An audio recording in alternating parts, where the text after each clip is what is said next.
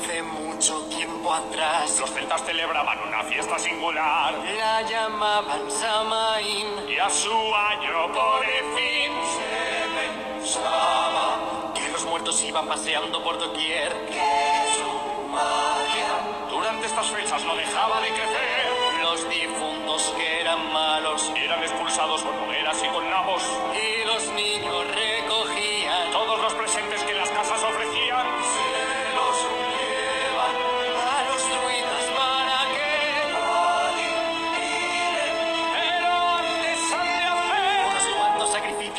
animales y de hortalizas variadas.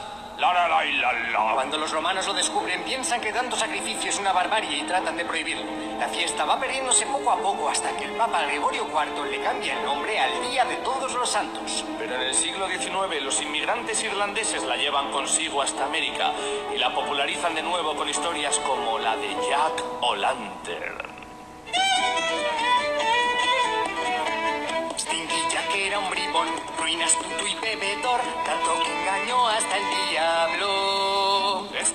Apareció, pero Jack le atrapó usando una cruz de su bolsillo.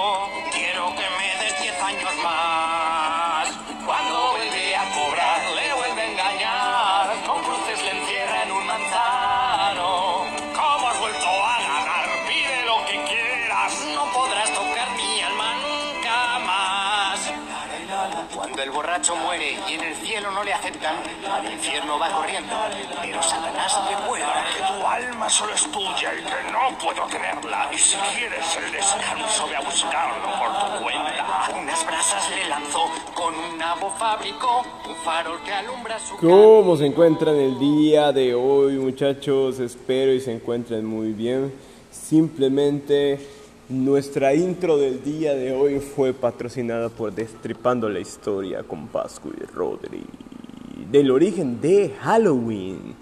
Entonces simplemente espero que estén muy bien como yo me encuentro en estos momentos. La cita que en estos momentos nos sacuda hoy en día, ¿qué es? Estamos en el mejor mes de todos, el inicio de los mejores meses de todo el año. Bueno, al menos para mí, de verdad es simplemente es una fecha, son fechas únicas, son fechas que a mí me emocionan, son fechas en donde se siente otro espíritu, se siente otro aire, se siente esta parte, esta emoción de de lo paranormal, se siente esta parte que te dice, güey, te puede cargar la verga fácilmente.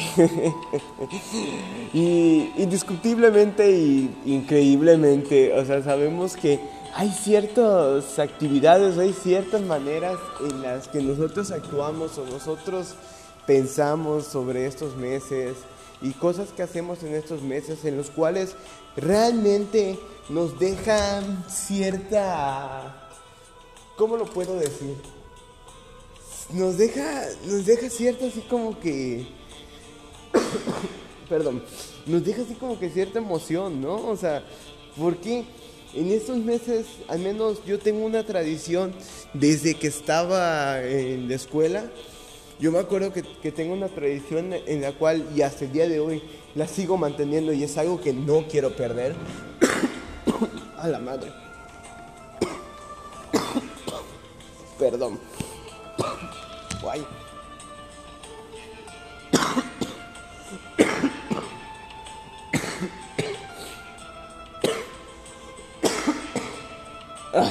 Una bola de pelos. Pero bueno, ok. Entonces simplemente es una tradición que yo he mantenido y que quiero seguir manteniendo a lo largo del tiempo y así sea viejo, quiero, quiero seguirla haciendo porque es algo que me emociona y es algo que espero todo el año con ansias, que voy juntando todos los juegos de, de terror que se van acumulando en el año o que van saliendo en el año hasta estas fechas.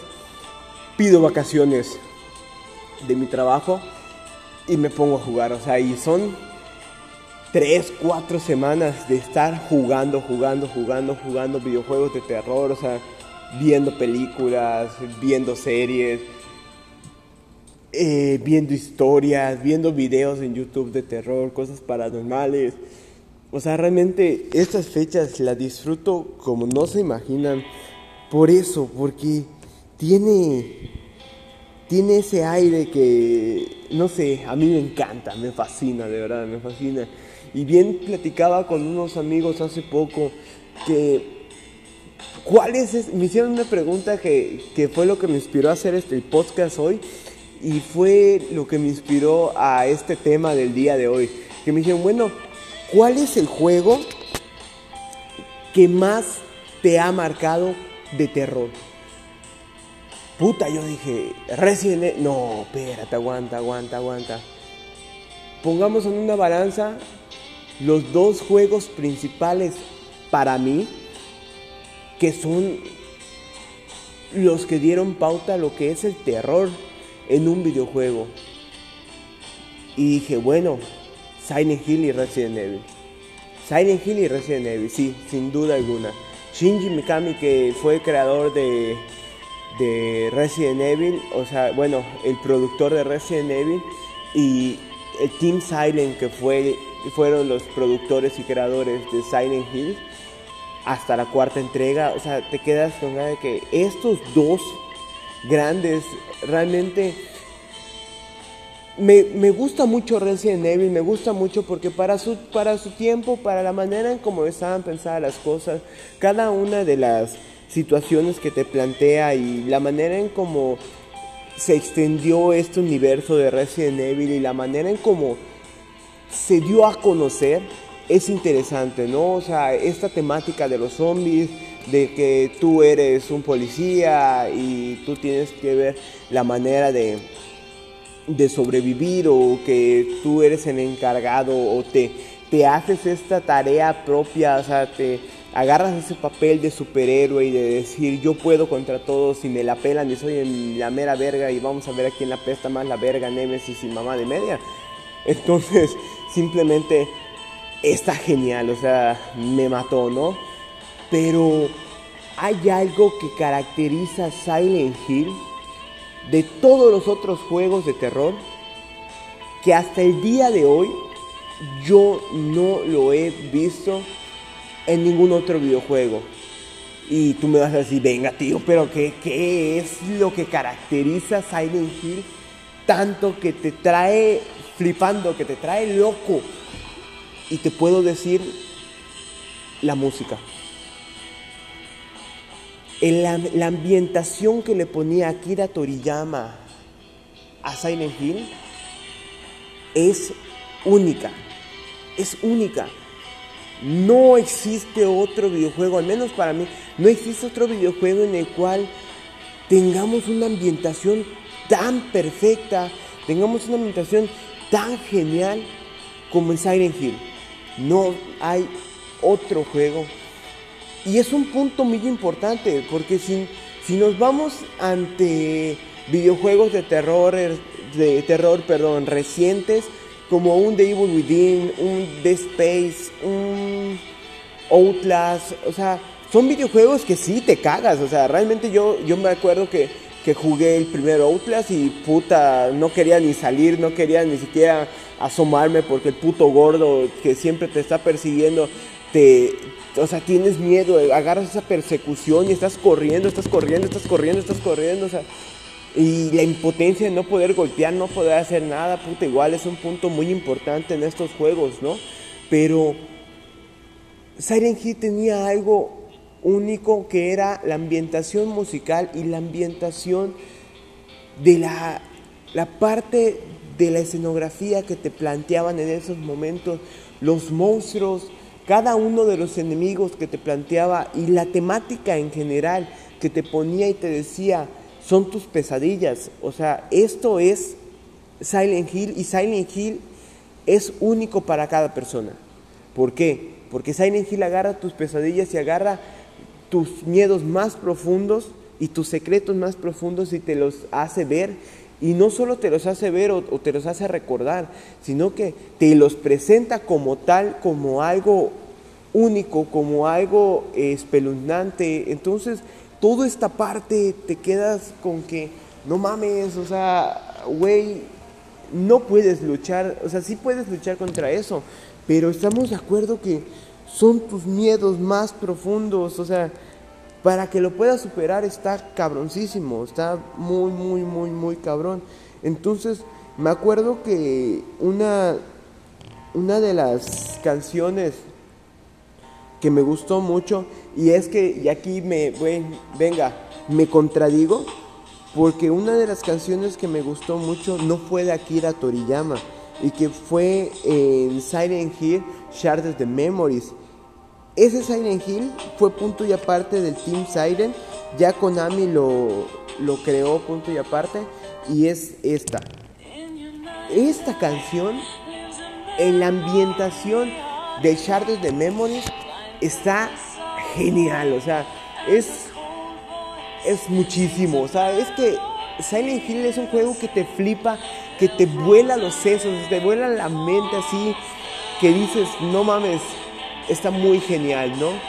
Simplemente tenemos que, tenemos que tener esa conciencia y esa manera de decir, este sí es un buen juego de terror. O sea, o este es un buen juego diseñado y creado como se debe, ¿no? Y yo me acuerdo que cuando vi las primeras, em, el primer tráiler o el primer corto, corto de, de Silent Hills PT, yo dije, wow, wow, wow, wow, de verdad se ve hermoso. Puta, y va a estar Guillermo del Toro. O sea, es uno de los encargados a mí me mama Guillermo de Toro, o sea, me, me, fascina sus monstruos, me fascina cada una de las creaciones que tiene este cabrón. O sea, uno, de hecho, uno de mis personajes favoritos de cómics es Hellboy. Y la manera en como este cabrón lo llevó a la pantalla grande fue única. O sea, con el nuevo Hellboy, pues sabemos que fue un desastre total. Que se agradece el hecho de que quisieran volver a, revivir este personaje, pero Guillermo del Toro es el único que sabe cómo hacer estas cosas, ¿no? Entonces, yo cuando vi este PT Silent Hill, yo dije, wow, va a estar excelente, no puede ser posible, estoy que me cago de la emoción. Y toma perro, se cortan relaciones Kojima con Konami y todo el desmadre y ahí es cuando dices, güey, no mames, o sea, Konami pudo ser tu carta de regreso a lo grande, a lo bestia y lo dejaste ir. Realmente lo dejó ir, dejó que se escape. Esa gran oportunidad fue, o sea, era única. Tener a un productor como Guillermo del Toro y tener a un productor de videojuegos como lo es eh, Hideo Kojima, era única esa oportunidad, de verdad, para que crearan un mundo y para que crearan algo impresionante. O sea, simplemente mm, lo tenía todo Konami para, para hacerlo y la cagó. Rotundamente la cagó. Ahí sí. Y para colmo ni siquiera lo acepta y ni siquiera eh, tiene la decencia de decir, bueno, sucede esto, pasa esto, ¿no? Pero, vale, me estoy saliendo del tema. Simplemente eh, este mes o estos, estos dos meses, octubre y noviembre, les digo que esta tradición de crear, eh, de tener estos juegos de reserva de, terror, o sea, es algo que se los recomiendo, háganlo de verdad. Dense la, dense la, la molestia de no jugarlos y esperarse estos meses para poder jugarlos y créanme que se la van a pasar excelente, se la van a pasar bien, como nunca se la habían pasado. Pero bueno, entonces me acuerdo que me dijeron esto de, los videojuegos. ¿Qué videojuego fue el que te marcó más de terror? Y yo dije, puta Resi, no, Silent Hill. Y eso que tengo tatuado el, logo de Umbrella en mi cuerpo, ¿no? O sea, eh, es en serio, tengo tatuado el logo de Umbrella en mi cuerpo. Pero bueno, entonces, y, pero después digo, no, ¿sabes qué Silent Hill? Silent Hill, y aparte de esto, porque en su momento fue un juego que supo aprovechar su desventaja, convirtiéndolo en una ventaja, porque la niebla icónica que todos vemos en Silent Hill dato curioso, si no lo sabían y a lo mejor varios veteranos sí lo saben, la niebla eh, icónica que vemos en Silent Hill era un error de juego. ¿A qué me refiero con que era un error? O sea, los gráficos no se podían cargar, las imágenes no, se podían cargar como, tan rápido como ellos querían y decidieron meter esta niebla para que mientras que tú vayas corriendo en la niebla, se vayan formando los gráficos, o sea, las imágenes, los píxeles y todo se vayan formando y no se vea em, y no se vea como algo que algo incompleto. Entonces te quedas con que neta no mames, o sea, supieron hacerla chingón, la neta, supieron hacerla chingón. Y si me voy, ¿cuál sería mi Silent Hill preferido? Puta. Ah, te diría, que tengo dos Silent Hills preferidos. No puedo debatir entre estos dos, no puedo. Es Silent Hill 3 y Silent Hill Shards de Memories. Así, simple y sencillamente son esos dos. ¿Por qué? El 3 porque es una de la combinación de las historias eh, de Silent Hill que, vaya, te lleva de la mano durante los Silent Hills y en el 3 pues ya se corta eso, ¿no? O sea, ya terminas eh, toda la historia de Sherry y todo lo que quieras y es icónico por la feria, Pyramid Head, conoces a Pyramid Head, conoces, o sea, conoces varios personajes que son la trama principal de, de lo que en sí es Silent Hill o lo que representa Silent Hill. Pero Shards de Memory tiene algo curioso. Si no lo han jugado, búsquenlo y jueganlo. Obviamente que para su época fue un juego con unos gráficos muy geniales. Y para esta época pues no sería un juego con gráficos excelentes, ¿no? Pero es muy interesante. ¿Por qué? Ahí viene, ¿por qué?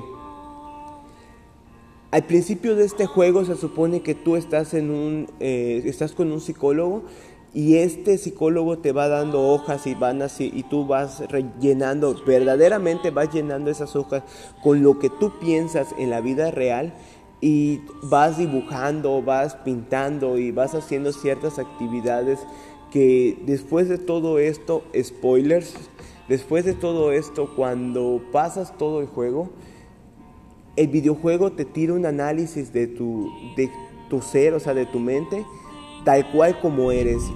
Y yo me acuerdo que en ese momento, o sea, cayó mi, mi personalidad así, tal cual. Y yo dije, wow. O sea, estamos de acuerdo que para alguien que, será, ¿no? Creo que tenía 11, 11 años cuando jugué ese Siren Hill. El que te tiraran ese, ese resultado, o sea, te quedas de wow. O sea, esto es. Eh, me leyó el juego, güey. Me leyó el Me acuerdo que fui corriendo con unos amigos y. Jueguenlo, cabrón, no mames. El juego te lee, güey. El juego te, te, te atrapa, que no sé qué. Y ya, obviamente, ahorita, pues son test de personalidad que, pues dices, son fáciles de aplicar. Bueno, no fáciles de aplicar, pero que son fáciles de, de conseguir. y pues es algo interesante, ¿no? Pero es algo que se agradece porque es algo que tratan de innovar en esa parte. Porque si en sí en sí el juego ya estaba muy bueno, o sea, con esta parte de, de que en vez de que todo se volviera eh, oscuro y que se derrumbaran y se volviera así como copodrido y todo se viera decaído y todo, o sea, en este todo cambió, se volvía todo nieve y cosas así, o sea, se congelaban las cosas y todo. Entonces, realmente el videojuego está muy bueno, me gustó, o sea, y hasta el día de hoy lo sigo diciendo, es uno de los mejores Silent Hills que he jugado. En lo personal a mí me gusta bastante. Tenemos gente que le gusta Duke Nuke 3D, o, sea, no mames. Si hay gente que le gusta eso, a mí me puede a mí para mí puede ser un excelente juego Silent Hill Shards de Memories, ¿vale? Y si lo juegas en Wii está mejor. Pero bueno, entonces eh, teniendo esta, el prelurio de esta pregunta que me hicieron de los videojuegos de terror, se me ocurrió hacer este podcast de esta manera, ¿no? Entonces, cada uno de los juegos de terror que hemos, o sea, bueno, que he jugado y que he tenido, vaya, que he tenido la fortuna de tener entre mis manos, me ha dejado algo, ¿no? O sea, me ha dado cierta pauta en, en decir, nunca quiero dejar de jugar estos juegos, de verdad, nunca quiero dejar de ser lo que soy. Pero cayendo en cuenta, igual me hicieron una pregunta, bueno, para ti, ¿qué es lo que sientes que un videojuego de terror debe de tener para que sea un excelente videojuego de terror? Puta, yo dije, bueno, pues no sé, eh, tal vez, tal vez te pudiese decir eh, los monstruos, pero ya después, teniendo un poco más de, de conciencia y pensándolo mejor, ya caí en la, caí en la cuenta de que no. Lo que son dos yo siento que son dos cosas importantes que es lo que te debe de dar la pauta para decir estos juegos son de terror y te van a hacer sufrir. Uno es la historia. Tiene que tener una historia interesante, tiene que tener una historia que te atrape, no solo en esos jumpscares que normalmente vemos en un juego de terror, sino que tiene que tener una historia envolvente, tiene que tener algo que te, que te diga, güey, estás en una, estás en una situación incómoda, estás en una situación en la que no está fácil la cosa. O sea, tenemos que... en Outlast, pues eh, la historia es de un periodista que le llegan noticias sobre un manicomio que están sucediendo cosas extrañas, pero conforme se va desarrollando la historia, spoilers, conforme se va desarrollando la historia en Outlast 1, o sea, te vas dando cuenta que va más allá de solo cosas que pasaran, sino de que se, meten con ritos satánicos, con cultos, con eh, la ciencia, con fantasmas, entonces ahí tiene una historia interesante todo esto y te da un giro de la trama interesante. Y la segunda cosa, muchos pudiesen decir, los gráficos, güey. No, no. Te voy a dar el tip de lo que es un juego de terror. Y es las limitantes que te debe dar el juego para que tú tengas a tu personaje. ¿A qué me refiero? No puedes darte el juego la libertad de hacer todo lo que quieras. En un juego de terror no puedes hacer todo lo que quieras. No se puede. No se puede. ¿Qué pasó en Resident Evil 6? Resident Evil 6, cuando ya te dieron la libertad de golpear zombies o patear zombies o correr, eh, lanzarte, esquivar, esa parte fue lo que hizo que se perdiera el juego y se volviera más acción. Entonces, tenemos que esta parte, que fue lo que sucedió en Resident Evil 6, ya se vuelve algo eh, divertido, realmente ya se vuelve algo divertido. Y me hace decir, venga tío, Palucar, pero pues, yo lo estoy jugando para divertirme, no lo estoy jugando pues para aburrirme, no, no, no no me malinterpretes, yo no estoy diciendo que lo estés jugando para aburrirte, yo le estoy diciendo que lo estés jugando para que te dé miedo, para entretenerte. Entonces, esta parte de las limitantes que el juego de terror te debe de dar, repito, ten, tengo dos puntos claves de videojuegos de terror para mí y uno de esos es Outlast es, y es Silent Hill. ¿Por qué? Outlast no te da, no te da eh, la facilidad de poder golpear, de poder disparar o de poder hacer muchas cosas. El videojuego en que se basa, esconderte, saltar, correr, alumbrar, grabar y ya. No puedes defenderte. Realmente no te puedes defender, solo tienes que huir y huir y huir y huir y seguir con la misma historia. Entonces, en Silent Hill tenemos lo mismo. Me hace decir, venga tío, pero en Silent Hill puedes disparar, puedes pegar, puedes... Sí, pero para la época no estaba tan dinámico. Entonces, aparte de todo esto, estamos cayendo en cuenta que las municiones son escasas que los objetos con los que puedes pelear son escasos. Entonces, aquí es el punto clave, o yo siento que es el punto principal, en el cual tú dices, esto es lo que representa un juego de terror para mí, para mí, simplemente para mí, ¿vale? Entonces, para finalizar con este podcast, este podcast estuvo relativamente tranquilo, estuvo relativamente corto, ¿no?